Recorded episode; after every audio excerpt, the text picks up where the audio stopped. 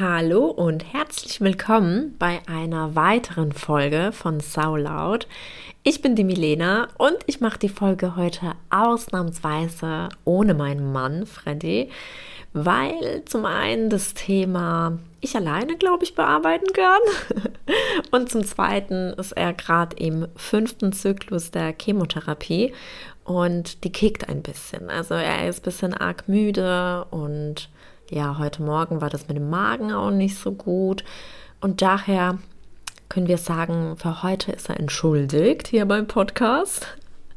Aber es ist natürlich auch so, wir hätten den an einem völlig anderen Tag machen können, weil wir hier gar keinen Rhythmus haben und gar keinen Leistungsdruck oder sonstig irgendetwas. Aber es ist so, dass ich so ein klein bisschen ein Gesprächsbedürfnis hier mit euch habe und auch einfach Themen, wo ich mir denke, hey, das, äh, ja, das erzähle ich euch auch einfach mal so, ohne meinen Mann. So ist es ja auch geplant, sage ich jetzt mal, ja, dass dieser Podcast jetzt eben nicht ausschließlich immer nur zu zweit ist, ähm, sondern ich mal alleine oder mal mit anderen Personen, ähm, genau, verschiedene Themen bearbeite, aber das natürlich auch schon, ja, einfach sehr, sehr spezielle Themen sind. Also jetzt nichts wir werden jetzt in keiner Folge, glaube ich, über Politik sprechen. Ne? Doch vielleicht so ein bisschen über äh, Sozialpolitik, was hier die ganzen äh, Unterstützungsmaßnahmen angeht oder so. Aber ansonsten ja, nichts weiteres. Genau. Und heute probiere ich mich einfach mal zum ersten Mal alleine. Ich bin gespannt, wie das vorangehen wird. Ich bin nervös, ich muss es euch ehrlich sagen, ich bin nervös, weil ich ja nicht mal irgendwie so kurz Verschnaufpause habe, während jemand anderes spricht, sondern ich mache das jetzt durchgehend. Und manchmal ist es bei mir so, dass die Gedanken sich überschlagen, dann verliere ich den roten Faden, habe keine Ahnung, was ich sagen wollte und mir denke, fuck, ich hatte so eine gute, gute Message. naja, aber äh, wie gesagt, Testlauf läuft. Heute möchte ich euch super gerne ähm, einfach mal ein bisschen erzählen über, ja, wie soll ich das am besten ausdrücken? Über Durchkommen durch Krisen oder auch die Krisen vielleicht auch ein Stück weit als etwas Positives zu erleben und aber vor allem auch so ein bisschen, ja, anhand von Beispielen wie zum Beispiel Krankheit, finanzielle Notlage, Jobverlust, unerfüllte Wünsche, wie man mit solchen Dingen umgeht. Ja, oder was mir hilft, ähm, genau, was ich denke, was vielleicht auch anderen helfen könnte, einfach durch Krisen durchzukommen, die Hoffnung nicht zu verlieren und ja, so für sich das Beste trotz den Umständen mitzunehmen, ja, und wie das einfach so ist, wenn das, wenn das Leben einen etwas anbietet und etwas jemanden gibt, nämlich dir oder mir, wo wir denken, boah, nee, sorry, habe ich nicht bestellt, will ich nicht haben, aber es ist da und du wirst es gerade nicht los, einfach so.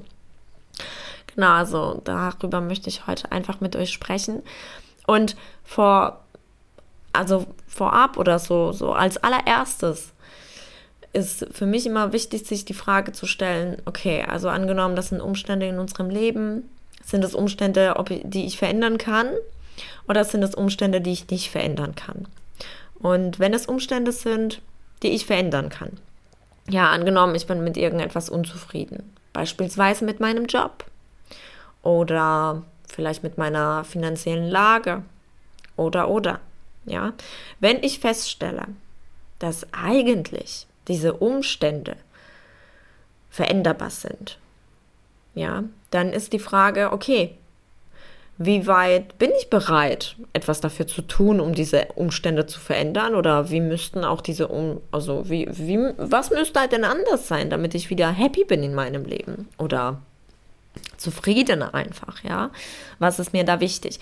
Und manchmal erlebe ich das so, dass Menschen da total gefangen sind, ja, dass man sich im Kreis dreht und ja, irgendwie immer auf selbe Ergebnis kommt und so ein bisschen in diese Opferhaltung reinkommt und der Überzeugung ist, hey, ich kann mein Leben aber nicht verändern, ich kann das nicht verändern, weil das, weil das, weil das und man hat immer Ausreden eigentlich, ja. Also das sind vielleicht Gründe, wo man sagen kann, okay, ist nicht ganz easy, aber das ist nicht unmöglich. Und ähm, ich glaube, manchmal braucht es auch vielleicht einen Blick von jemandem anderen da drauf. Und damit meine ich jetzt nicht unbedingt jemanden, also kann es sein, aber muss nicht. Also es muss nicht jemand aus der Familie sein oder aus dem Freundeskreis. Ich finde es manchmal unglaublich hilfreich, wenn jemand professionelles von außen da drauf schaut. Und jetzt magst du vielleicht denken, so ja, aber Therapieplätze sind voll die Rarität und man braucht voll lang, also und die Wartelisten sind so lange und man muss so lange warten und überhaupt, ja, für eine Therapie schon. Aber es gibt natürlich auch andere Möglichkeiten. Ja, also es gibt, ähm, ich habe zum Beispiel die Ausbildung auch gemacht und ich finde es nach wie vor, ich, ich finde, das ist eine unglaublich wertvolle Arbeit, was ähm, die Menschen in diesem Beruf dann quasi machen. Also das ist so systemische Arbeit und äh, systemische, systemische Coaches gibt und Berater und Therapeuten und die kannst du auch als Privatperson ganz normal einen Termin bei diesen Personen vereinbaren Natürlich zahlst du was dafür, aber ich muss dir ehrlich gestehen, also ich habe das auch gemacht. Ich habe das ähm, letztes Jahr zum allerersten Mal gemacht. Da habe ich einen super coolen ähm, systemischen Berater aufgesucht. Also, ja, super cool ist er auch, aber auch einfach super gut. Und den habe ich davor schon gekannt. Im Rahmen von Supervisionen beruflich, die ich dort hatte mit einem Team in dem ich gearbeitet habe, da habe ich ihn gekannt und da habe ich ihn nochmal später aufgesucht, eben für ähm, ja, Einzelsitzung und war bei ihm zwei, dreimal. Und das war super. Das war, das, da bin ich wirklich sehr vorangekommen, weil manchmal das einfach so nützlich ist, diesen Blick von außen da drauf zu haben. Also keiner, der dir irgendwie mit Ratschlägen um die Ecke kommt, weil äh, Ratschläge sind auch Schläge, wie wir wissen sondern wirklich jemand, der einfach mit den richtigen Fragen das Richtige ins Rollen bringt und dich ins Denken bringt. Genau. Also, wenn du glaubst, dass du eigentlich diese Umstände von außen oder die Umstände, in denen du bist, verändern kannst, aber nicht weißt wie oder du dir unsicher bist und so ein bisschen dich gefangen fühlst, ich kann dir wirklich ans Herz legen, einfach mal jemanden einen Blick drauf werfen zu lassen. Ja, also verschließ dich dann nicht, sondern geh nach außen damit und ich bin mir absolut sicher, dass du die Unterstützung erhältst, die du brauchst. Genau. Und jetzt möchte ich aber zu den Sachen kommen, wenn eben Umstände nicht veränderbar sind. Ja, weil die gibt's. Und manchmal ist das so ein bisschen, ja, wie soll ich das sagen? Also jeder, also wir haben ja Meinungsfreiheit, ja, absolute Meinungsfreiheit in Deutschland und mir stoßt aber manchmal ein bisschen auf dieses krasse, im Leben gibt es keine Grenzen. Du kannst immer alles erreichen, was du nur möchtest und, und, und. Und meiner Erfahrung zufolge ist es so, dass es nicht so ist. Und das sage ich nicht, weil ich irgendwie pessimistisch wäre. Also ich hoffe, du weißt das, dass es absolut nicht der Fall ist, sondern ich finde, es gibt einfach gewisse Grenzen und es ist einfach so, dass wir keine krassen übernatürlichen Kräfte in dem Sinne sind. Also wir können Tote nicht erwecken, ähm, wir können Menschen, die, die ja im Sterbeprozess sind, wir, wir können sie nicht ähm, am Leben lassen, nur weil wir es wollen. Wisst ihr, was ich meine? Also es gibt einfach Grenzen im Leben. Und dann gibt es eben gewisse Umstände, die können wir nicht verändern. Es gibt natürlich, selbst wenn wir krank sind, ähm, ja, ich bin ein bisschen irritiert, weil die Alea gerade hier läuft und ich glaube, man hört das. also es gibt, ähm, genau, ha, jetzt habe ich den roten Faden verloren. Ha, da ist jetzt genau der Punkt. So, jetzt nochmal überlegen. Ah ja, genau. Also es gibt halt eben diese Grenzen, finde ich schon. Und wenn man zum Beispiel selber krank ist, natürlich ist das Mindset super, super wichtig und äh, positiv denken und, und glauben und überhaupt super wichtig. Aber nichtsdestotrotz, wir haben das damit nicht vollständig in der Hand, denn wäre es so, würden wir alle ewig leben. Ja, es, es gäbe keinen Alterungsprozess, es gäbe nichts davon. Aber das gibt's und das ist einfach das Natürlichste dieser Welt. Und damit ist es so, dass es gewisse Grenzen gibt. Seien sie biologisch, wie auch immer. Genau. Und deswegen finde ich das so krass, dass man manchmal das so vermittelt bekommt. Oder vielleicht kommt es auch nur bei mir so an, dass man ja aber alles immer mit allem schaffen könnte. Und ich sehe das so nicht. Und ich finde es aber nicht beängstigend deswegen. Ich finde das in Ordnung, weil das sind genau diese, diese Stellen oder diese Momente, in denen ich sage, hey, und genau da gehe ich auch in die Akzeptanz und ins Annehmen. Und ich darf diese Angst aber auch loslassen. Die darf neben mir bleiben, aber sie darf mich nicht bestimmen. Denn darüber bestimme ich dass sie mich eben nicht bestimmen darf, diese Angst. Und ähm, genau, und ich habe jetzt gerade in, der in der letzten Zeit sehr viele Nachrichten bekommen, ähm, eben von Menschen, die auch in zum Beispiel, jetzt als Beispiel, in finanzieller Notlage sind. Die sagen, hey, boah, ich, äh, ich komme irgendwie mit dem Geld nicht zurecht und ich habe voll die großen Träume eigentlich. Ich will ein Haus haben und ich will das haben und ich will das haben und ich kann es nicht haben, weil, ja.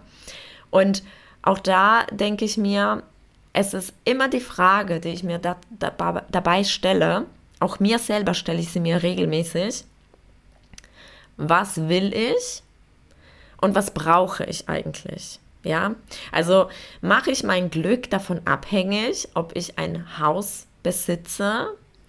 Oder ist das nicht eigentlich viel wichtiger, dass ich einfach ein Dach über dem Kopf habe, warm im Winter, dicht bei Regen und dass ich nicht hungern muss, dass ich versorgt werde. Ja, also es ist immer die Frage, bin ich in einer finanziellen Notlage, weil ich mir mehr wünsche, als ich habe? Oder bin ich in einer finanziellen Notlage, weil ich für das Mindeste nicht ausreichend habe?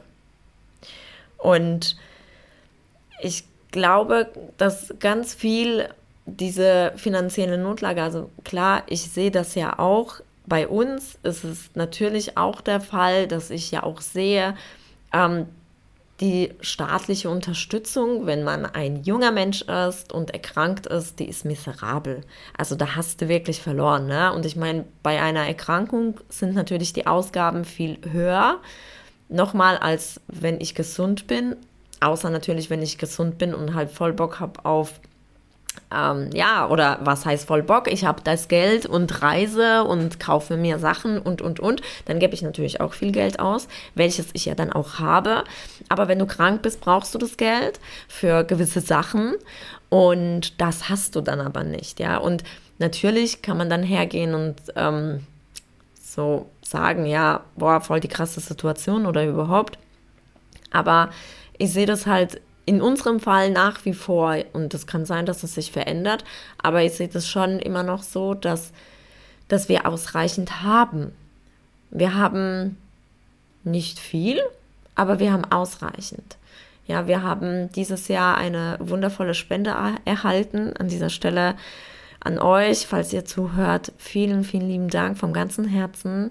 Ähm, geht das, dieses Dankeschön an den Fußballverein von meinem Mann sie haben uns eine Spende überreicht und das, das war unglaublich schön und bewegend für mich und es ist nach wie vor mit so viel Güte, also so konfrontiert zu werden und einfach diese Güte zu erfahren. Und das ist zum Beispiel so ein kleiner Topf vom Geld, was wir uns mitnehmen quasi und uns Sachen wirklich gönnen. Ja, also wir waren in Holland ein paar Tage und wir waren auch ähm, dieses Wochenende oder vergangenes Wochenende besser gesagt, waren wir auf einer Hochzeit und sind da schon vorher hingefahren und haben uns einfach nochmal eine Hotelübernachtung dazu gebucht und haben nicht im Bus geschlafen. Und na, also das sind so Dinge, die sind dann on top. Und das, das ist begrenzt, natürlich, aber das sind so Dinge, wo wir total zu schätzen wissen und wo nicht selbstverständlich sind. Und genau, und deswegen sage ich aber, äh, uns, wir haben absolut ausreichend Geld. Ja, also das, das ist einfach der Fall. Und wenn, wenn ich immer in diesem Mangel drin bin und denke, ich habe nicht genug, ja, ist die Frage, hast du nicht genug, weil du mehr willst oder hast du nicht genug, weil du hungerst, weil du frierst, weil du sonstig etwas, ja? Und dann ist auch noch die Frage, ähm, ist es vielleicht nicht der richtige Rahmen? Ja, also versuche ich etwas zu halten, was ich mir eigentlich nicht leisten kann, aus welchen Gründen auch immer. Ja, das sind so Sachen, wo ich sage, hey, ähm, man kann das nicht alles einfach in so einem Mangel belassen und sich darauf ausruhen, so ein bisschen, ja, ich, ich bleibe in, in dieser Rolle und, ähm, und bin unglücklich.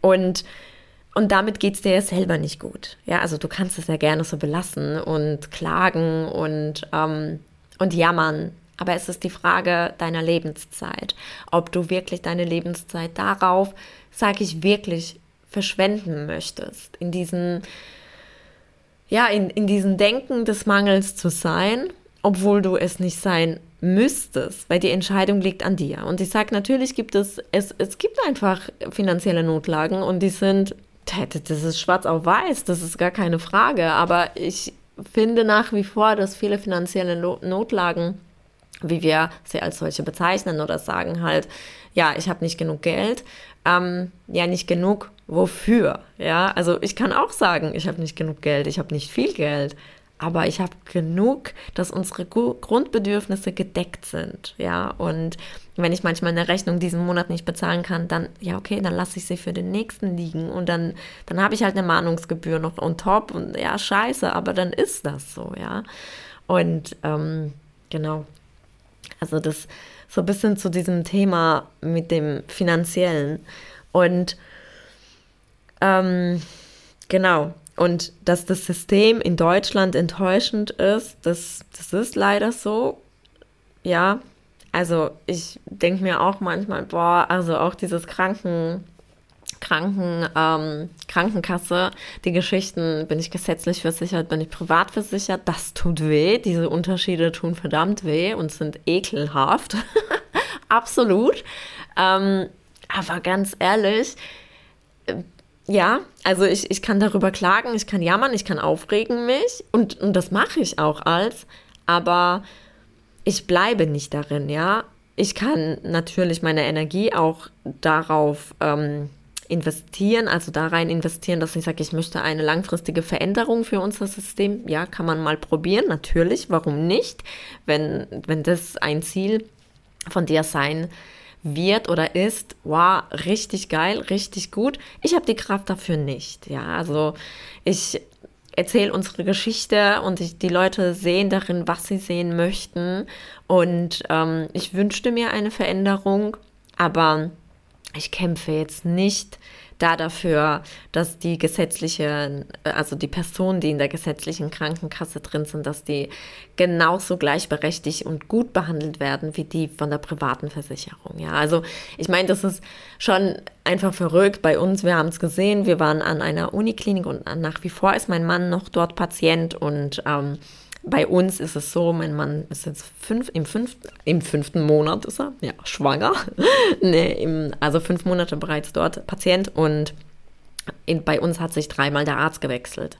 Und das sind Assistenzärzte und das fühlt sich so an. Also für mich fühlt sich das so an, dass es so ein bisschen ist nach dem Motto, ähm, ja, jeder darf mal ran, ne? Jeder darf mal ausprobieren. Und ich meine, das ist auch wichtig, ähm, für die Ärzte, so sammeln sie ja auch Praxiserfahrung, aber es ist für uns als Patienten und mich als Angehörige, also mein Mann als Patient, ich als seine äh, Lebensgefährtin als Angehörige, es ist schwierig, weil wir keine Beziehung zu einem Arzt aufbauen können, weil der wieder geht und man tatsächlich dieses Gefühl hat, ja, man ist einfach irgendjemand.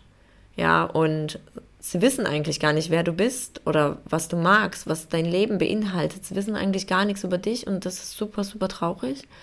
Und gerade bei so einer Erkrankung, wo jeder Arzt oder ganz viele Ärzte einfach sagen, hey, das wird nichts mehr. Ja, dir keine Hoffnung mitgeben und dann noch immer jemanden Fremdes vor dir sitzen haben. Das macht was mit einem. Und da auch nicht zu wissen, wer ist jetzt eigentlich dein Ansprechpartner, wer ist zuständig und am Ende fühlt sich keiner zuständig, weil eigentlich alle zuständig sind und dann doch am Ende keiner. Und das ist schwierig. Und als Privatpatient hast du die Chefetage für dich. Ja, also du hast den Professor der Professoren quasi, den Chefarzt. Und ähm, das ist natürlich toll. Und es ist natürlich vom System her, wie soll man sich das vorstellen? Ähm, jeder hätte Zugang zu ihm, ja krass, dann hat dieser Mann halt auch keine Kapazitäten und, na, oder die Frau dann eben. Ähm, also so ein Chefarzt, Chefärztin. Aber es gäbe mit Sicherheit bessere Lösungsmöglichkeiten, welche die sich besser auch für den Einzelnen anfühlen, wie die Tatsache, dass dieser Arzt dann immer wechselt. Ja, also es dürfte auch ein Assistenzarzt auch einfach da bleiben. Das wäre ja natürlich auch eine Möglichkeit. Und ja, aber das ist so ein so ein bisschen, wo ich sage, ja, gesetzliche, gesetzlich Krankenversicherte und privat Krankenversicherte, wir merken die Unterschiede. Es ist auch bei Terminvergaben ein Thema. Und mich erinnert das so ein bisschen an die, die, das System in Polen. Oh. Sorry, ich habe irgendwas im Hals ein bisschen. In Polen kenne ich das schon sehr, sehr viele Jahre. Also ich komme ursprünglich aus Polen. Äh, dass man dort zum Arzt einfach grundsätzlich äh, mit Geldscheinen geht. Genau. Also dort wird man so nicht so schnell behandelt und auch nicht so gut. Also da muss man schon auch einfach aus der privaten Tasche dafür bezahlen damit das äh, ein bisschen vorangeht. Ja, ist traurig. Ist traurig und ich habe immer gedacht, boah, nee, in Deutschland nicht. Aber es ist, es ist einfach so zwischen diesen gesetzlichen und privaten, ja, das ist es dann. Und es war ja auch so, beim letzten Mal, als mein Mann äh, dringend einen MRT-Termin gebraucht hat und ich aber noch diesen Code nicht hatte auf dem Überweisungsschein, dass es eben eilig ist, wurde ich dann auch in einer Radiologie ja, angesprochen darauf, dass es die Möglichkeit gäbe, dass wir das selbst bezahlen und dass er dann halt gleich morgen einen Termin hätte.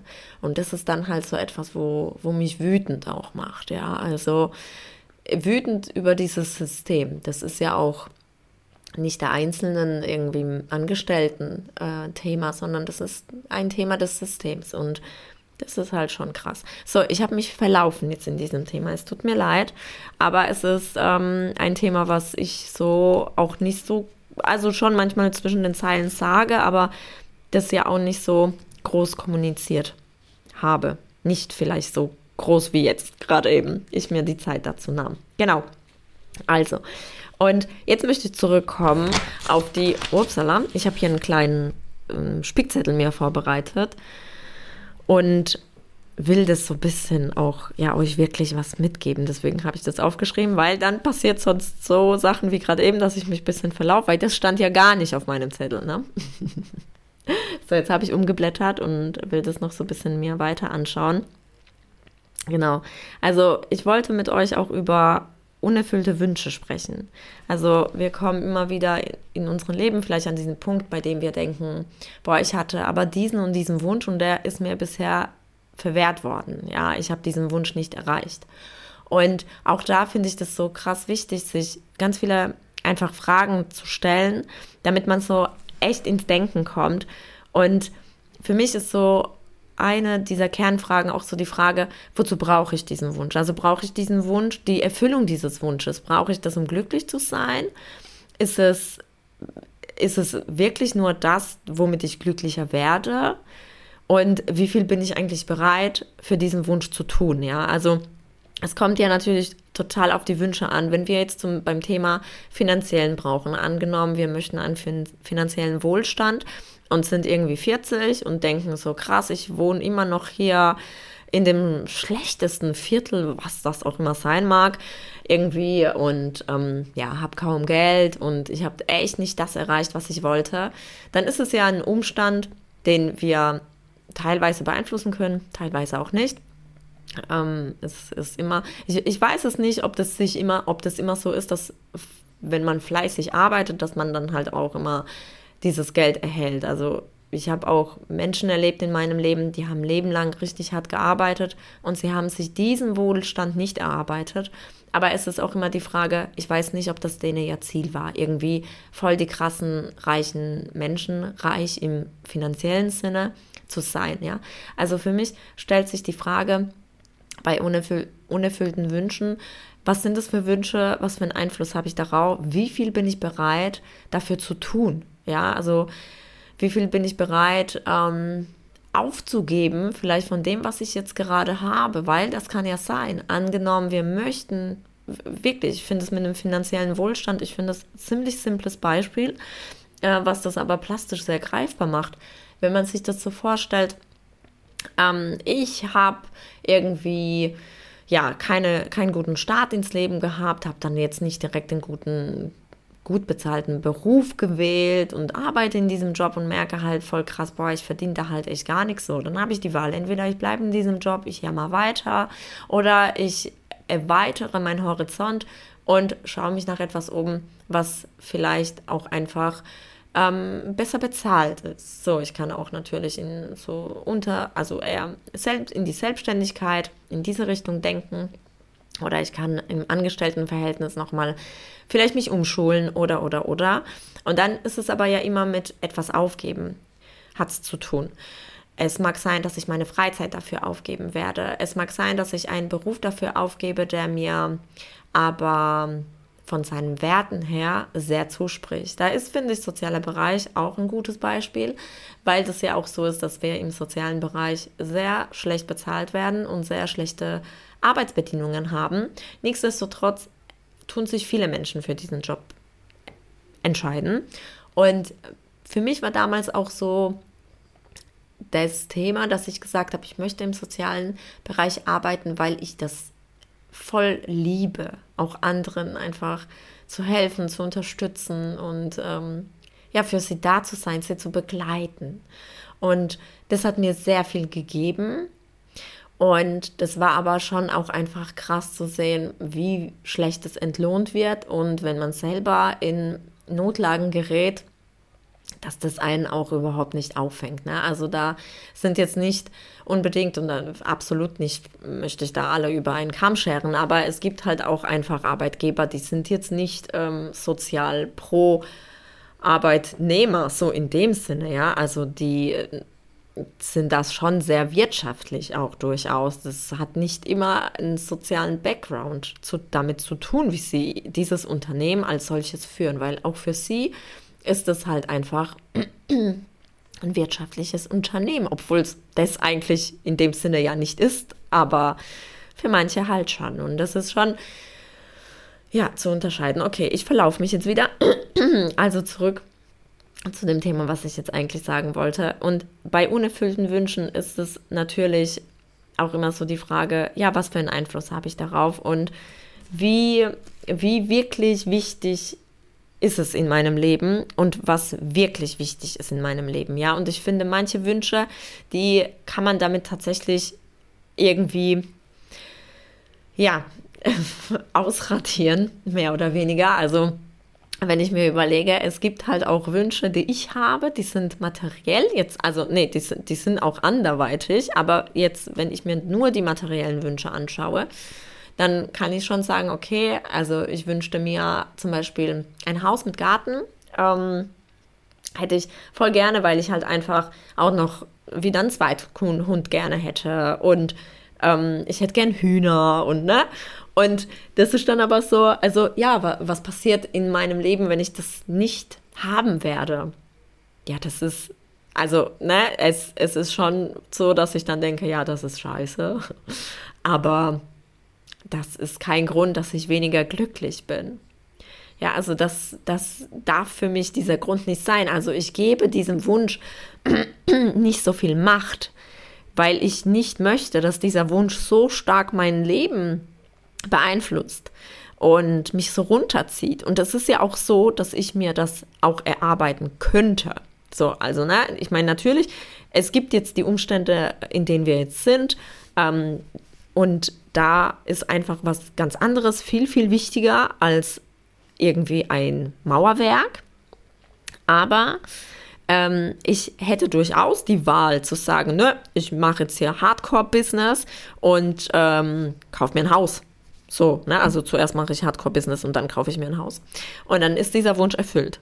So, aber was, was verliere ich für diesen Wunsch? Ja, ich verliere durchaus meine Freizeit, das, das, das. Und alle, ähm, es, es, also was heißt alle? Nee, ich, wieso habe ich das jetzt gesagt? Nicht alle, aber ähm, es gibt natürlich Menschen, die sagen, ja, aber man kann auch voll leicht Geld verdienen und mit Sachen, die man voll liebt und mag und so, keine Frage, absolut kann man auch. Aber auch das ist eine Zeitinvestition, die du da investierst. Und unser Standpunkt jetzt ist, dass wir unsere Zeit ineinander investieren möchten und wir möchten nichts darüber hinaus sozusagen. Also nicht, dass wir alle anderen Menschen ausgrenzen oder sonstiges, das meine ich jetzt gar nicht, aber dieses, ähm, dieses Geld, also diese, dieses Thema Finanzen, das wird keinen Raum bekommen, solange wir ein Thema der Gesundheit haben, ja.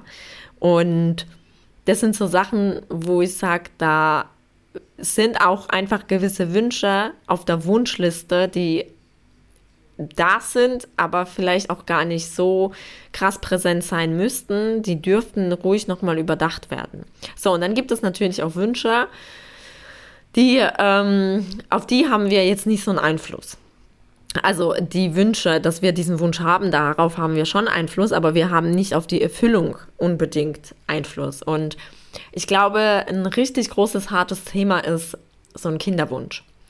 Und wenn man, wenn man einen Kinderwunsch hat und dieser unerfüllt bleibt, weil vielleicht der Partner fehlt, künstliche Befruchtung und, und, und. Also es gibt viele Faktoren, warum ein Kinderwunsch ausbleiben könnte. Und wir haben dann nicht unbedingt die, ja, das Handhabe darüber. Und es, ich denke, es gibt viele Lösungen, ähm, wie man es auch erstmal versuchen kann und so. Darum geht es, soll es jetzt gar nicht gehen. Aber angenommen, man hat alles versucht und angenommen, es, es geht einfach nicht. Ja, wir stoßen auf diese Grenze und vielleicht sagen wir, wir möchten ja auch unbedingt ein leibliches Kind. Und von, von meinem Partner und aber vielleicht geht es von ihm nicht, von mir nicht, mit uns nicht, wie auch immer. Egal wie, ja. Also ganz viele zig verschiedene Konstellationen, Situationen gibt es da. Und dieser bleibt einfach offen, dieser Wunsch. Und ähm, wir wissen gar nicht weiter, ja. Und dann ist es die Entscheidung. Die Entscheidung ist wirklich, bleibe ich in diesen, an diesem Wunsch und kämpfe darüber, da, darum weiter. Ja, also entscheide ich mich dafür, dann, dann investiert man seine Energie da rein. Wenn, wenn man vielleicht noch Optionen sieht. Oder ist es irgendwann auch einfach in Ordnung zu sagen, okay, ich habe alles versucht, ich habe alles gegeben und ich kann diesen Wunsch mir nicht erfüllen und dieser Wunsch wird mir auch so einfach nicht erfüllt. Ja? Und ich bin der Ansicht, dass es einfach Wünsche gibt, die durchaus so einfach bleiben. Und ich finde, man darf wütend sein, man darf traurig sein. Und dann darf man das ablegen. Ja, und ich glaube, für das, das ist unglaublich schwierig. Und gerade wenn es so ein Herzenswunsch ist, vielleicht lohnt sich dann auch sehr, sehr, sehr, sehr lange daran zu bleiben. Natürlich, auf alle Fälle, weil das gibt auch einen das Gefühl, hey, ich habe alles dafür getan. Ja, ich habe alles versucht. Und manchmal ist es dann eben, aber vielleicht gehen wir einfach davon aus, man hat alles gegeben und es, es ging nicht. Es ging nicht. Man ist vielleicht, keine Ahnung, aller 70 schon, ja. Und dann denkt man sich halt auch, okay, leibliches Kind, jetzt ist halt nichts mehr, ne? So. Aber jetzt angenommen, und ich, ich finde, das ist wirklich so, so ein Punkt, wo, wo ich loslassen darf. Und dieses Loslassen ist nicht nur, aber das, das entscheidet jeder für sich, Also ich sage jetzt nicht, lass deinen Herzwunsch los, um Gottes Willen. Nein, ich bin voll pro, also voll dafür, dass man kämpft und macht und tut. Aber ich bin auch der Meinung, dass es gew gewisse Wünsche gibt, wenn wir merken, wir erreichen sie nicht, wir geben alles, alles, alles. Wir, wir können nicht mehr, ja, wir erreichen sie nicht, dass wir stehen bleiben dürfen und in uns hineinfühlen dürfen und uns unabhängig von diesem Wunsch unser Leben anschauen.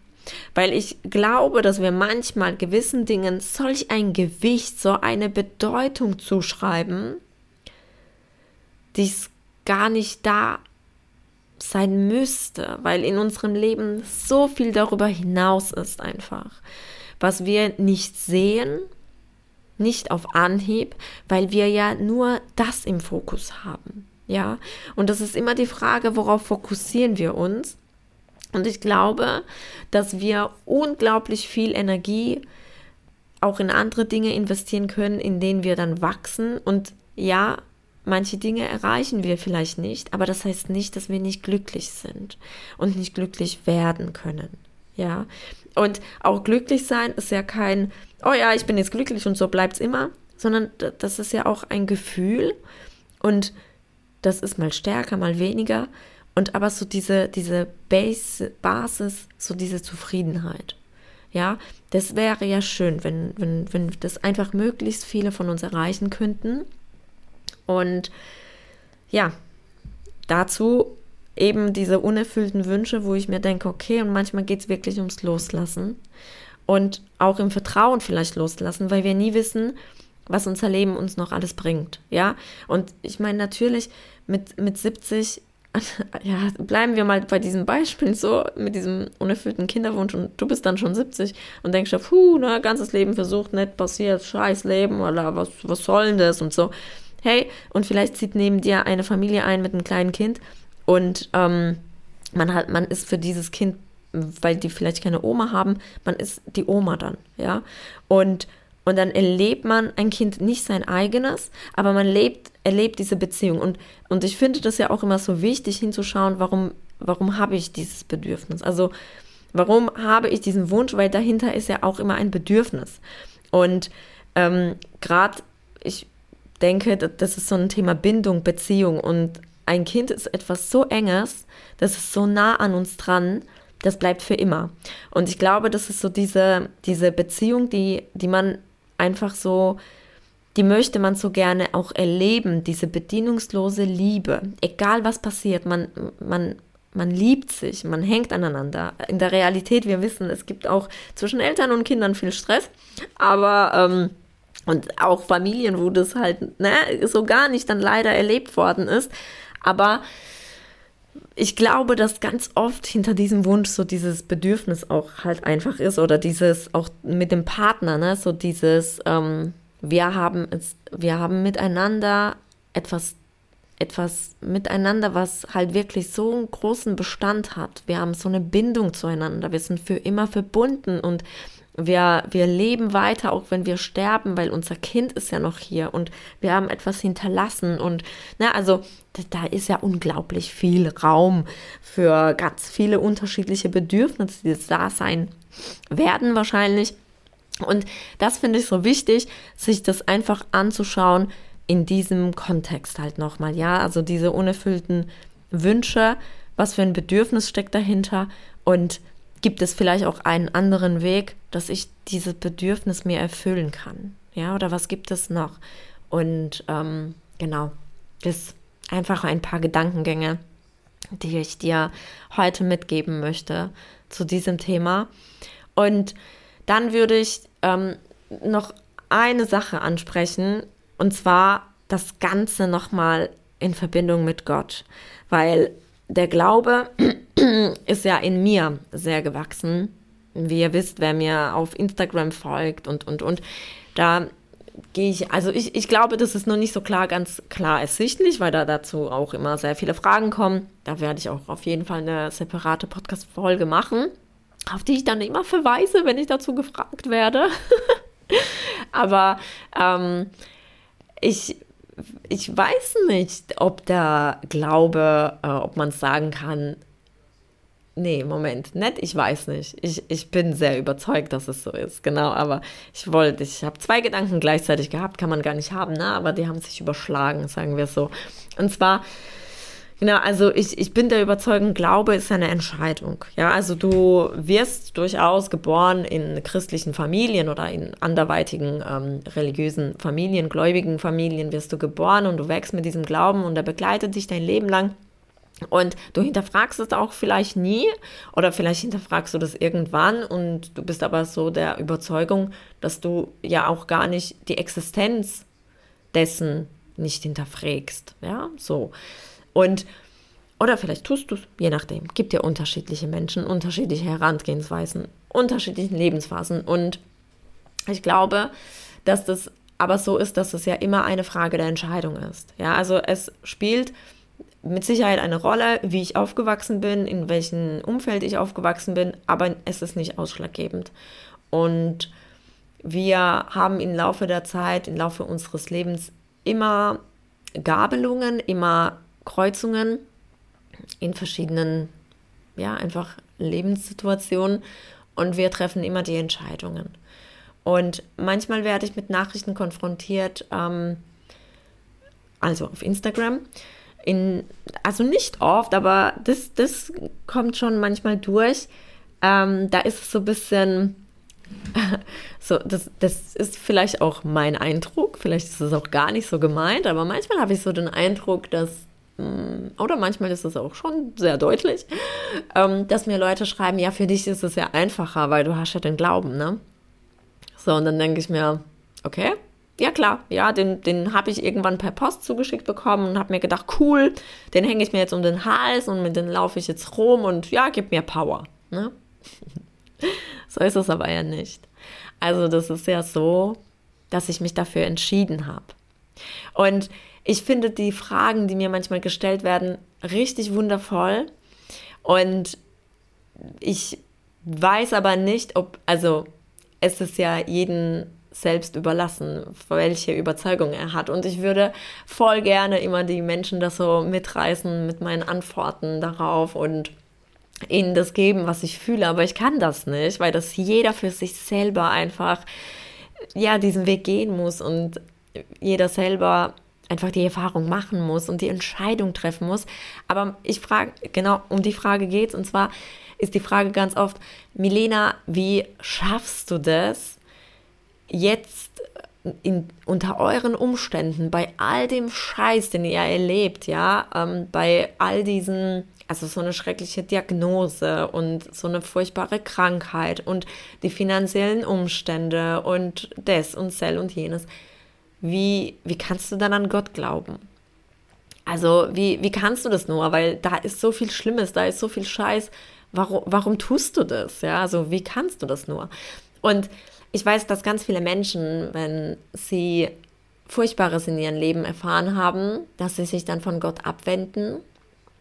Und dann gibt es Menschen wie mich, die wenden sich halt dann eher zu. Und das ist ja nichts, was von alleine passiert, sondern das ist unsere Entscheidung. Ja, es ist unsere Entscheidung, ob wir sagen, okay, nö, Gott, ciao, du hast mich so enttäuscht, ich will nie wieder was mit dir zu tun haben.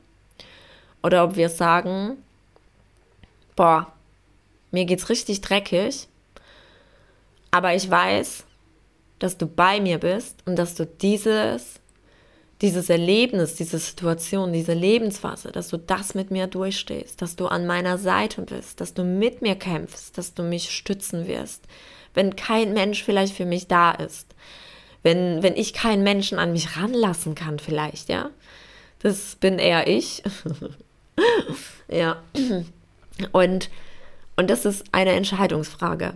Und ich bin der Überzeugung, es wird immer auf unserer Erde solange es uns so in dieser Form gibt, immer auch schlechte Sachen geben. Und das ist immer eine Entscheidungsfrage, wofür ich mich entscheide. Also an das Gute und an den Glauben.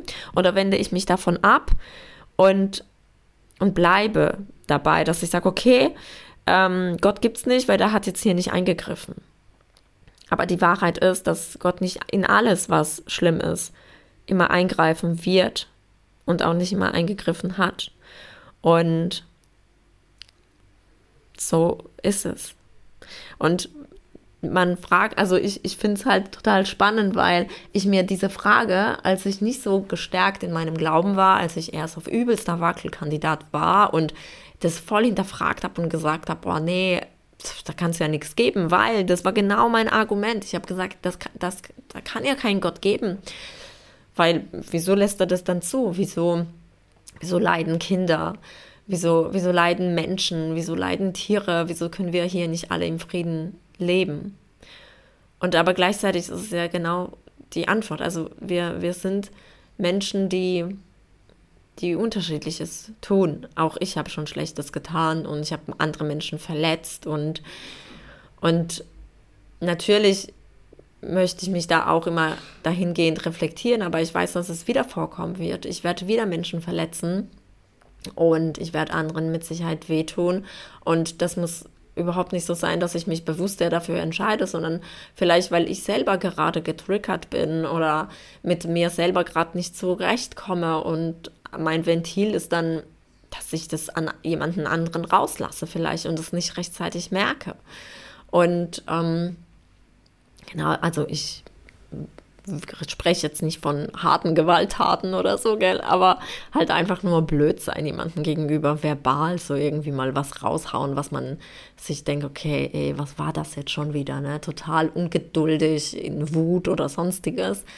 Genau, und das sind so Sachen, wo ich aber halt immer wieder merke, ähm, ich ich will einfach mein Leben, dieses Leben mit Gott gehen, weil ich diese Entscheidung ganz bewusst getroffen habe und weil ich einfach Wunder erlebt habe, weil ich einfach, es ist so krass, es ist einfach so krass.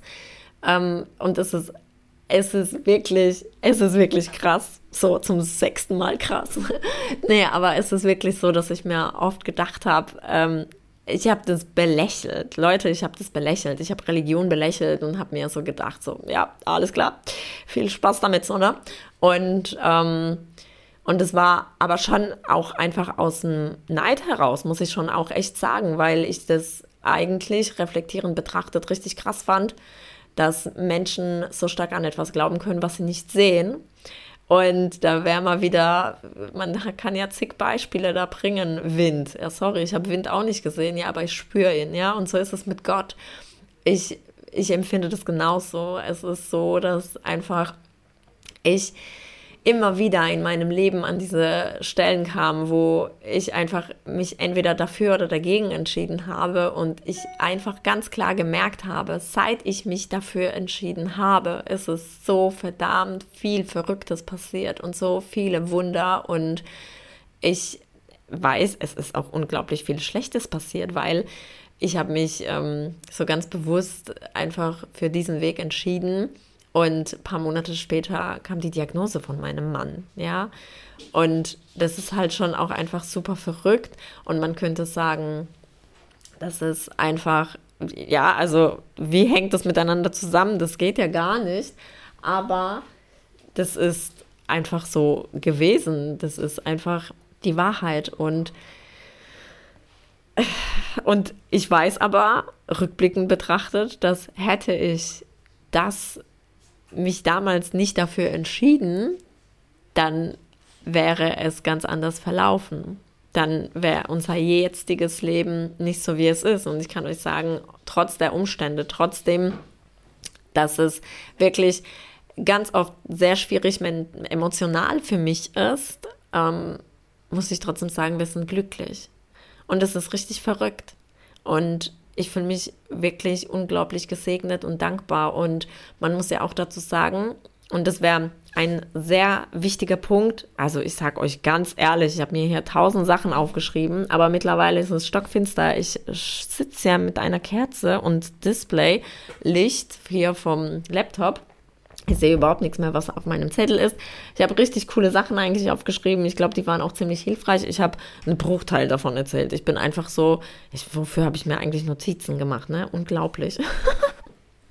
Vielleicht mache ich dann eher Beiträge auf Instagram und das hier mache ich immer so free. naja, aber ich wollte sagen, dass das Allerstärkste eigentlich, so, also natürlich Glauben, sowieso, ja. Ähm, aber was ich merke, was halt mir unglaublich hilft, ist immer zurück ins Hier und Jetzt. Und das ist einfach Tatsache. Also, wenn ich weit nach vorne schaue, pff, Angst pur, ja, und ich darf das dann auch gar nicht so arg vertiefen und es gibt Tage, dann tue ich das ganz bewusst und dann geht es mir auch wirklich schlecht und dann weine ich und dann habe ich Angst und dann weiß ich überhaupt nicht und manchmal gehe ich auch her und überlege mir, ja, was mache ich, wenn mein Mann tot wäre und ähm, gehe mein Leben durch und denke mir so, nö, will ich nicht haben, nehme ich mit, so, ja, also das ist so furchtbar für mich in diesen Momenten und manchmal gönne ich mir aber diesen Schmerz tatsächlich, also ich muss wirklich sagen, was heißt gönnen? Keiner will das fühlen eigentlich, gell? Aber manchmal ist es, ähm, ja, es ist da, diese Angst ist da und die nimmt auch Raum ein und sie braucht diesen Raum auch und ich gebe ihr den Raum und dann verabschiede ich diese Angst aber wieder und konzentriere mich auf das Hier und Jetzt. Und wenn ich weit in die Zukunft schaue, ja, dann denke ich mir, super. Also wir werden vermutlich keine Kinder haben, wir werden auch niemals irgendwie im Häuschen, Garten, so whatever, ne? Also all das, was man sich so ganz normale Wünsche, könnte man sagen oder langes, gesundes, glückliches Leben, das ist, boah, das ist so ein krasser Wunsch eigentlich, ja. Das ist so ein krass, also so, boah, das hat man ja absolut nicht in der Hand, ja. So, also ein Part davon und ein nicht. Ähm, und das ist einfach verrückt. Und es ist aber etwas, ich schaue das mir gar nicht an. Und man könnte jetzt her, hergehen und das ähm, jemand, der da nicht so tief reingeht, der wird wahrscheinlich sagen, ja, aber das ist sicher die Sachen schönreden, ja. Ich brauche mir nichts schönreden. Ich weiß, dass die Situation krass ist, aber das ist ein aktives Reframing einfach, Leute. Und ähm, ja, das ist einfach sehr stark verinnerlicht, schon in mir drin dadurch, aber da, da, bin ich ja damit nicht auf die Welt gekommen, sondern das ist etwas, was man sich immer wieder erarbeitet, ja, wo, wo man sich immer wieder einfach bewusst machen muss. Und natürlich bleibt dann auch trotzdem die Angst und der Schmerz, aber ich kann unglaublich viele wundervolle Momente erleben und die Tage, also die Tage sind auch sehr, sehr schön, grundsätzlich.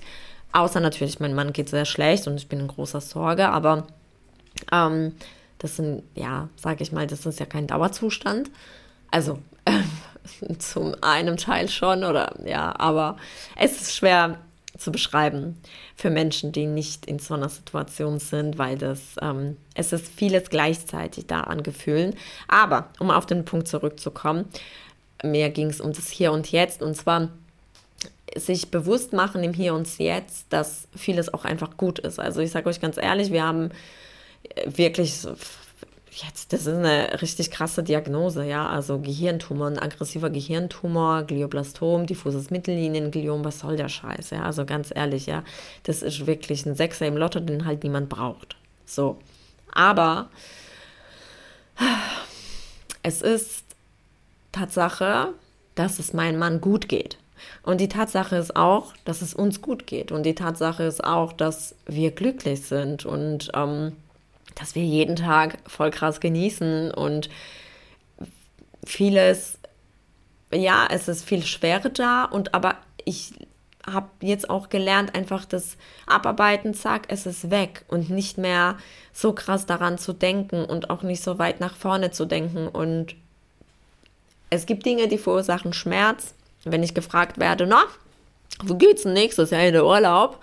Und ich denke mir, krass, ja, ich weiß nicht mal, was ich nächste Woche mache. Ja, dann ist es Schmerz, aber das ist in Ordnung, das darf da sein, weil das hat sowas von krass gute Gründe, warum dieser Schmerz da ist. Und ich hole mich dann einfach wieder zurück ins Hier und Jetzt, weil ich schaue das mir an und denke mir, cool, so wie es jetzt ist, es darf so bleiben.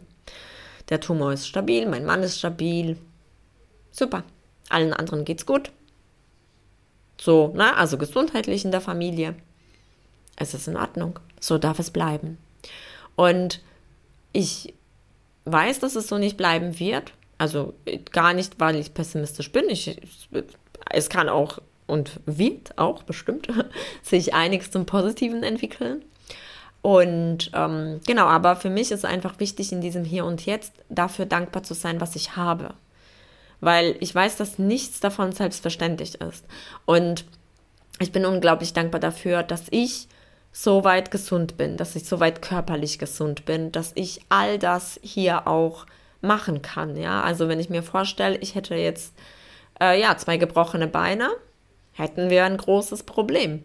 Aber das habe ich nicht und ich bin hier und jetzt und ich bin unglaublich dankbar dafür, dass meine Beine einfach funktionieren, dass ich laufen kann und ich bin unglaublich dankbar dafür, dass ich sehen kann, dass ich hören kann, dass ich sprechen kann, dass ich all das machen kann, dass ich einfach so im Grunde gesund bin.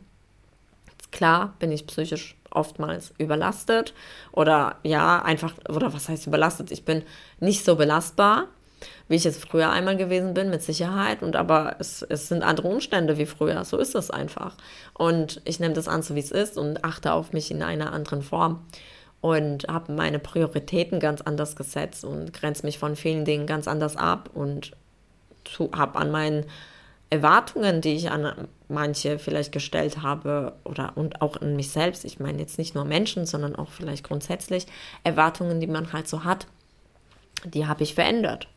Ja, und das ist vieles einfach natürlich einfach eine krasse Mindset-Arbeit und es ist aber machbar. Und ich finde, ich muss euch ehrlich sagen, also ich habe mich niemals so eingeschätzt, dass ich also ich, ich weiß schon, dass ich in Krisen immer ähm, ja gut äh, Ruhe bewahren konnte und und und, aber ich hätte niemals gedacht, dass ich das so durchstehen kann und dass wir das so gut meistern. Und das war, ich bin voller Stolz auf uns einfach, wie wir das machen. Und ich bin auch mega happy damit, dass ich jetzt auch so aktiv als, Angestellte einfach nicht mehr arbeite, weil ich weiß, dass sehr viele Menschen einfach sehr lange diese Entscheidung aus hinauszögern, wenn sie erkrankte Angehörige haben, dass sie das sehr lange einfach versuchen, alles unter einen Hut zu bringen.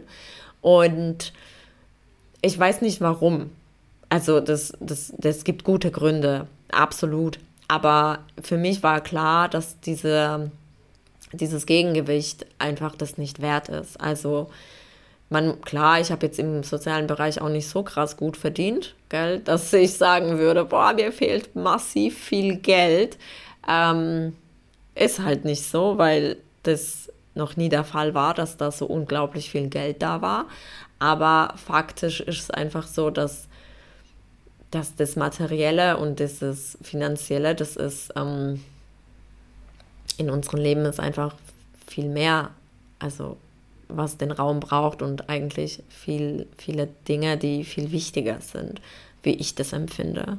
Und da hat jeder seinen anderen, eine andere Sichtweise darauf. Aber ich muss ganz ehrlich sagen, also wenn ich mir vorstelle, ich hätte all diese Monate angenommen, ich hätte das wirklich so gemacht, dass ich gesagt hätte, ich ziehe es durch. Ich meine, es ist, es ist ja bekannt und klar, ich wurde ja gekündigt, aber nichtsdestotrotz, also ich hätte ja auch schon sagen können, nö, ich kann alles stemmen und egal, der soll sich selber versorgen und äh, keine Ahnung, das soll jetzt jemand anderes nach ihm gucken und ich mache das jetzt einfach und gearbeitet und ciao. Ähm, ich hätte mich kaputt gemacht. Ja, also das, zumal ich das nicht bin, ja, weil also ich nicht so bin, dass ich das abgegeben hätte, die Sache mit meinem Mann und einfach in dieser Zeit viel Schlimmes auch war im Sinne, also er wurde ja dann nochmal zwischenzeitlich zum zweiten Mal ja notoperiert. Diese zweite OP, die war, das war ja schon ähm, zu dem Zeitpunkt, als klar war, ich werde nicht mehr arbeiten.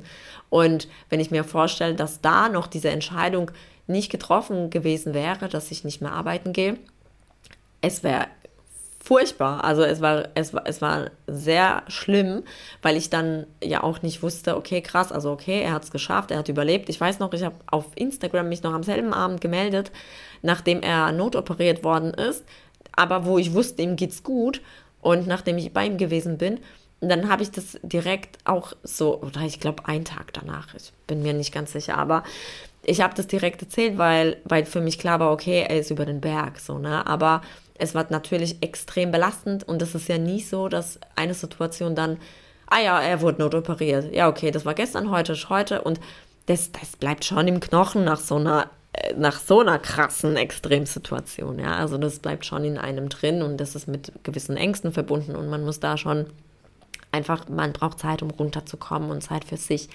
Genau, aber was ich damit sagen möchte, also ich, ich glaube schon, dass sehr viele Menschen, so wie ich das wahrgenommen habe in Gesprächen und im Austausch, dass sehr viele Menschen diese Entscheidung hinausgezögert haben, ähm, dass diesen, was Arbeitsverhältnisse angeht, ähm, auch ein Stück weit einfach zu reduzieren oder aufzugeben.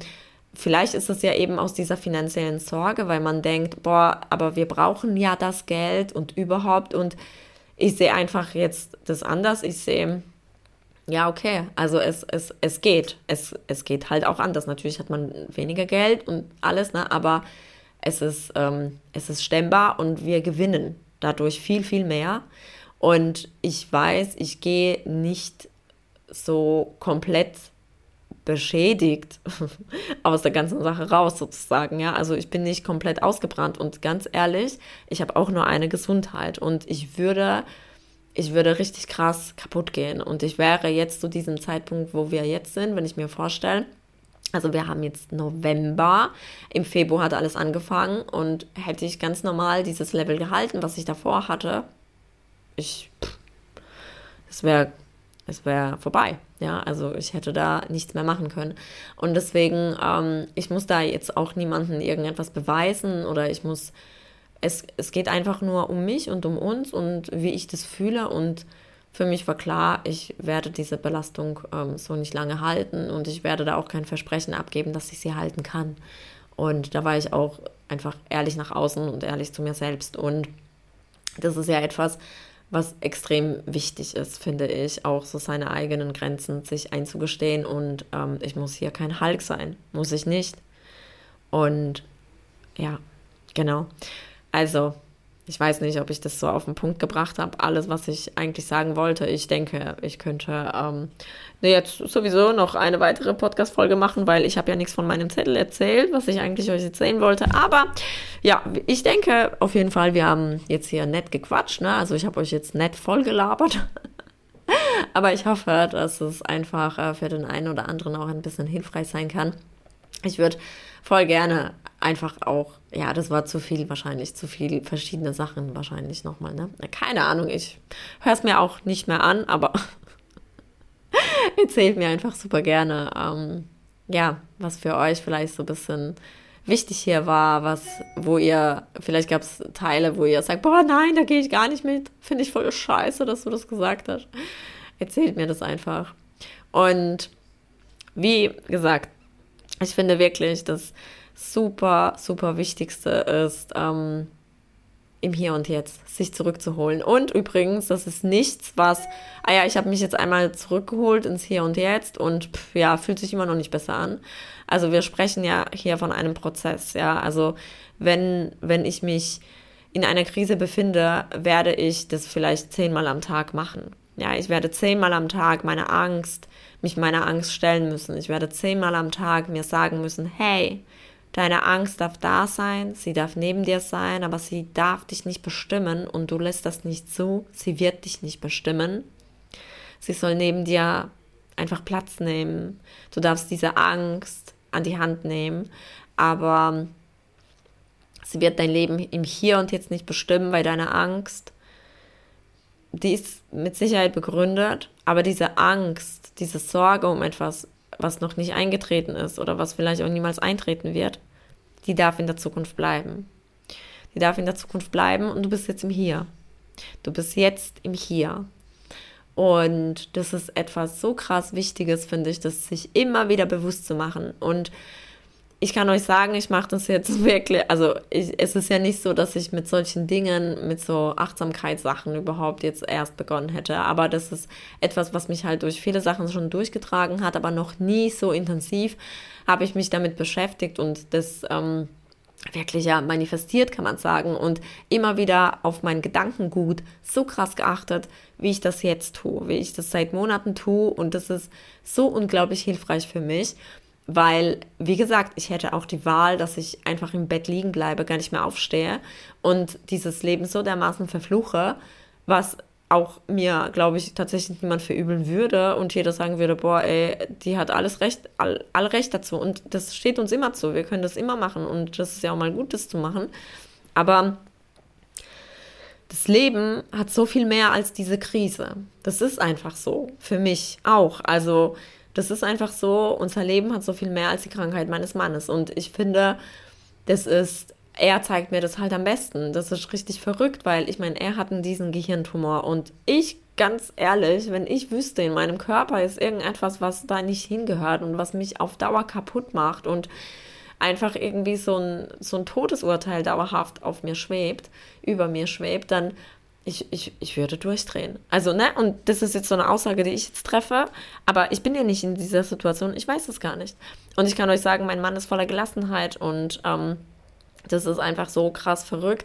Ich erinnere mich im Krankenhaus damals als beim, bei der zweiten Not-OP, als er noch nicht im OP war und ich alleine mit ihm in der Notaufnahme war und ähm, also noch als er einigermaßen ansprechbar war und immer wieder erbrochen hat, habe ich dann irgendwie, die haben uns am Anfang gar keinen Sp Spuckbeutel gegeben oder vielleicht war der auch schon voll. Nee, glaube ich nicht. Ich glaube, wir hatten noch gar keinen so einen Spuckbeutel und ich habe dann irgendwie, ich wusste, er muss jetzt sich übergeben und ich habe dann so rumgeguckt und habe den Mülleimer genommen und habe dann so hingestreckt und habe seinen Kopf halt so ein bisschen reingedrückt. Aber ich wollte jetzt, also um Gottes Willen nicht gewaltsam, aber halt wahrscheinlich sehr unbequem in dem Moment für ihn.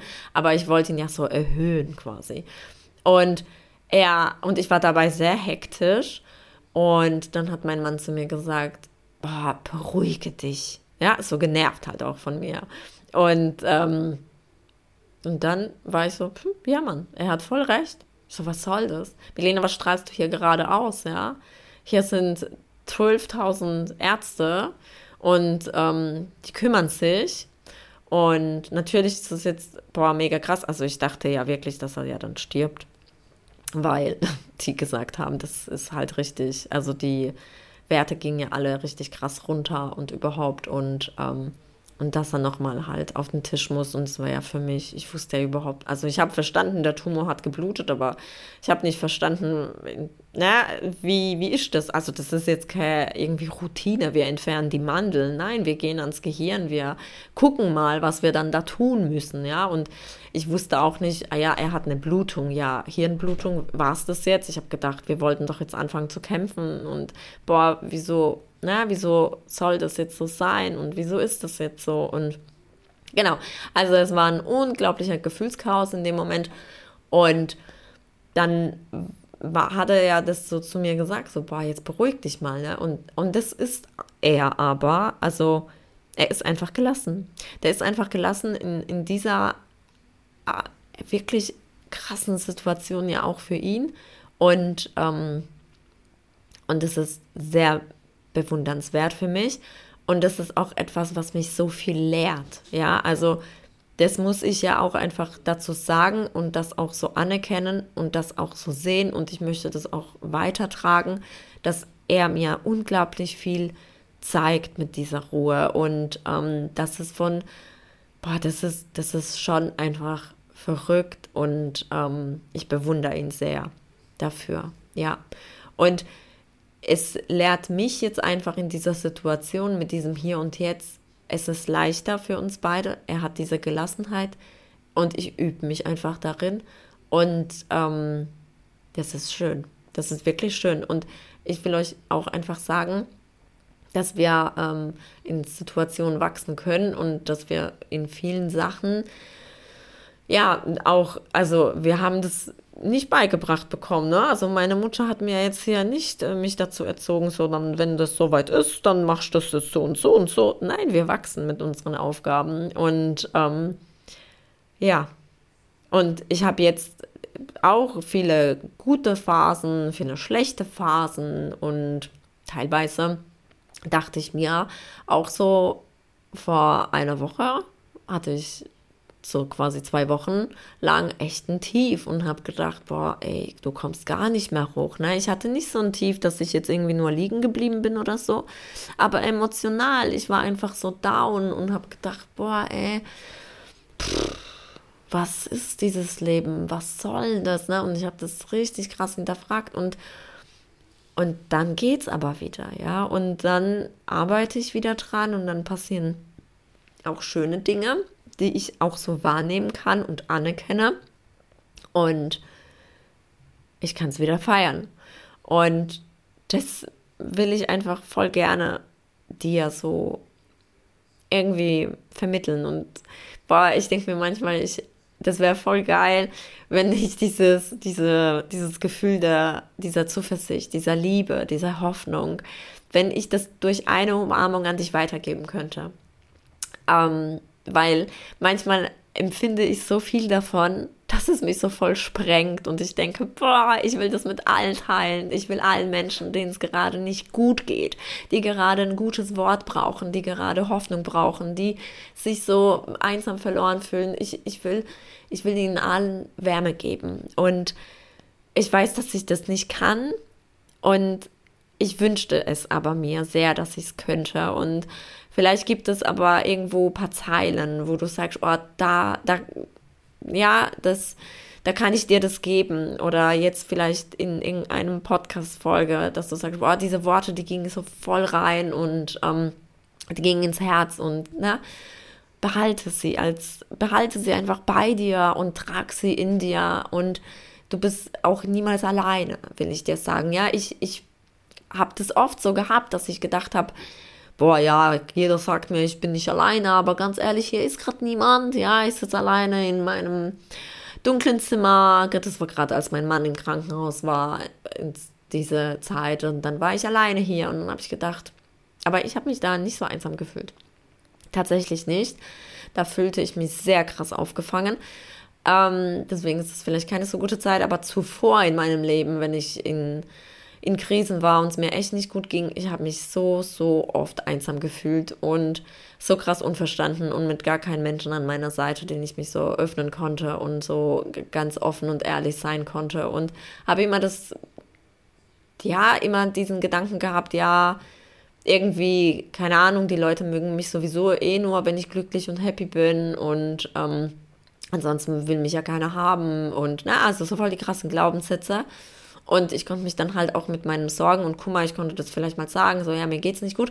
Aber ich konnte dann mit diesen Menschen halt jetzt auch nicht darüber sprechen oder ähm, ja, mich da halt wirklich öffnen, so dass wir in die Tiefe gehen können. Und es ist ja aber tatsächlich so, dass wir mit keinem, keiner Sorge, mit, mit keinem, keiner Angst, mit, mit gar nichts, was uns plagt, alleine sind auf dieser Welt. Auch wenn jede Situation in jedem Leben völlig anders ist. Ja, also ich kann euch echt sagen, ich habe am Anfang auch voll krasse Gedankengänge gehabt, für die ich mich, ja, jetzt was heißt schäme, ich denke, das ist halt voll menschlich, aber bei ich habe schon verglichen, muss ich echt sagen. Also ich habe das Leid verglichen, ja, und habe gedacht, ja, also denen geht es nicht so schlecht wie uns. Und ja, so beispielhaft. Und, ähm, und dann fand ich irgendwie mein Leid jetzt berechtigter oder ich bin ja in viel schlimmeren Situationen oder sonst irgendwas.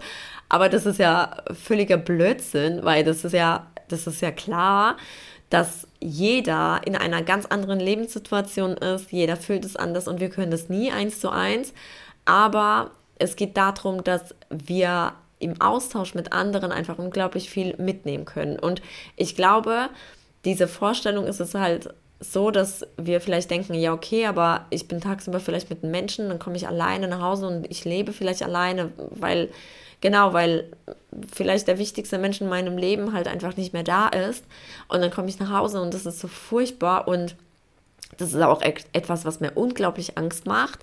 Aber das ist auch so etwas, wo ich sage, ja, und ich bin dann in der Zeit alleine. Also ich, ich war noch nie in dieser Situation, dass ich ähm, meinen Partner, dass er gestorben ist oder, ne, also meine Hündin, an die ich ja emotional auch sehr gebunden war, ist gestorben. So, das war so, und mein Opa und ne, also so. Aber noch nie so ein Mensch, mit dem ich halt quasi so zusammen gewohnt habe oder zusammen gelebt habe, unmittelbar, ja. Und das ist ja nochmal, wenn das im Alltag einfach diesen Alltag voll krass verändert, dass dieser Mensch einfach da jetzt gerade nicht mehr da ist und wir dieses Leben nicht mehr miteinander teilen und das verändert ja richtig krass viel und ich kann mich ja nur so versuchen, da hinein zu versetzen, aber ich habe das ja nicht erlebt. Nur im Vergleich jetzt, wenn ich einfach überlege, okay, ähm, wenn es eine andere Situation ist, ja, und ich fühle mich da halt voll krass einsam, de denke ich, so ist es so auch, dass wenn ich mit dieser Situation da alleine bin, dann ist es auch wichtig, dass ich in dieser Situation gerade alleine bin, aber das heißt nicht, dass ich einsam bin. Einsam und alleine in dem Sinne. Wisst ihr, was ich meine? Also, wenn ich jetzt tagsüber einen Menschen habe, an den ich mich wenden kann und da auch wirklich das aktiv tue und mir da gezielt jemanden suche oder verschiedene Instanzen einfach, also ja, verschiedene Personen, vielleicht mach, ja, einfach noch, noch professionelle Hilfe und, und, und.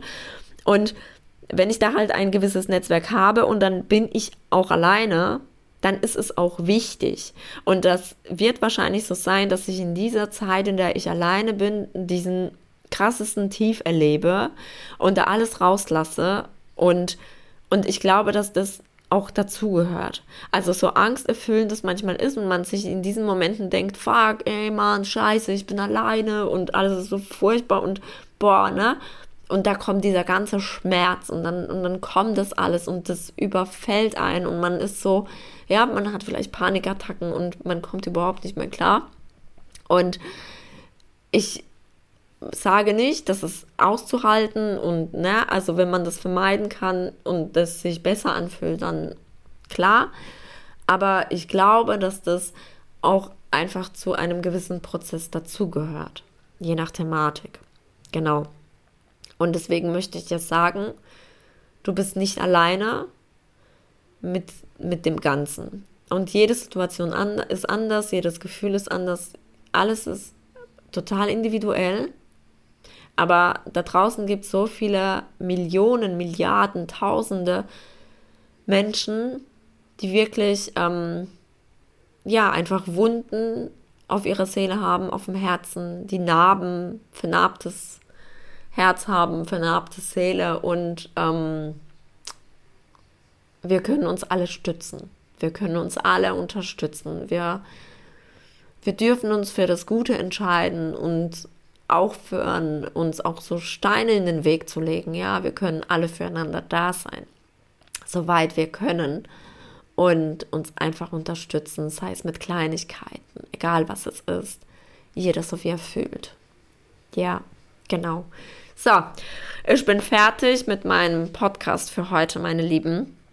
Ähm, ja, ich sage das deswegen so deutlich mit meinem Podcast, weil ich eigentlich was ganz anderes im Sinne hatte, was ich euch gerne erzählen möchte und jetzt ganz woanders rausgekommen bin. Aber vielleicht ist das genau das, ja, vielleicht ist das genau auch ein Prozess und ähm, ja, ich kann daraus jetzt mitnehmen, dass ich vielleicht ein bisschen äh, lernen könnte, ne? wie ich das so ein bisschen ja, so ein bisschen eingrenzen kann und ein bisschen mehr auf den Punkt und roter Faden oder ich lasse, ich sag von vornherein, ich lasse mich treiben, mal gucken, wo wir rauskommen.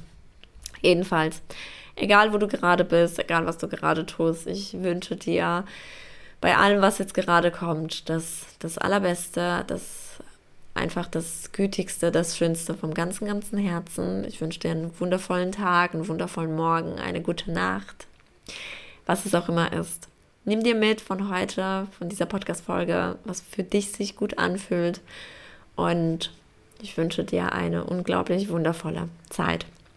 Ja, und ich freue mich über Bewertungen übrigens, meine Lieben. Ihr könnt mir auch gerne schlechte geben. Ich freue mich aber mehr über das Positive, wie wir uns alle im Leben. Aber du darfst es so entscheiden, wie du das fühlst.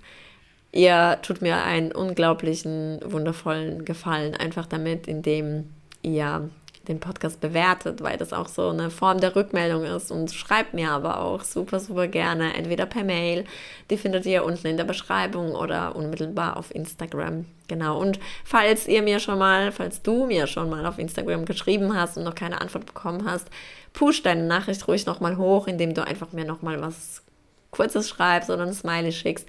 Manchmal bekomme ich ähm, unglaublich viele Nachrichten gleichzeitig und dann ist es leider so, dass viele Nachrichten nach unten verschwinden und ja, manchmal lese ich Nachrichten und denke mir, oh Mann, das ist jetzt gerade so, so wertvoll und da möchte ich mir so Zeit nehmen dafür und dann finde ich manchmal die Nachricht auch nie wieder. Ja, das ist ein bisschen schwierig, aber deswegen ähm, schreibe mir einfach super gerne. Ja, also meine Lieben, bis bald.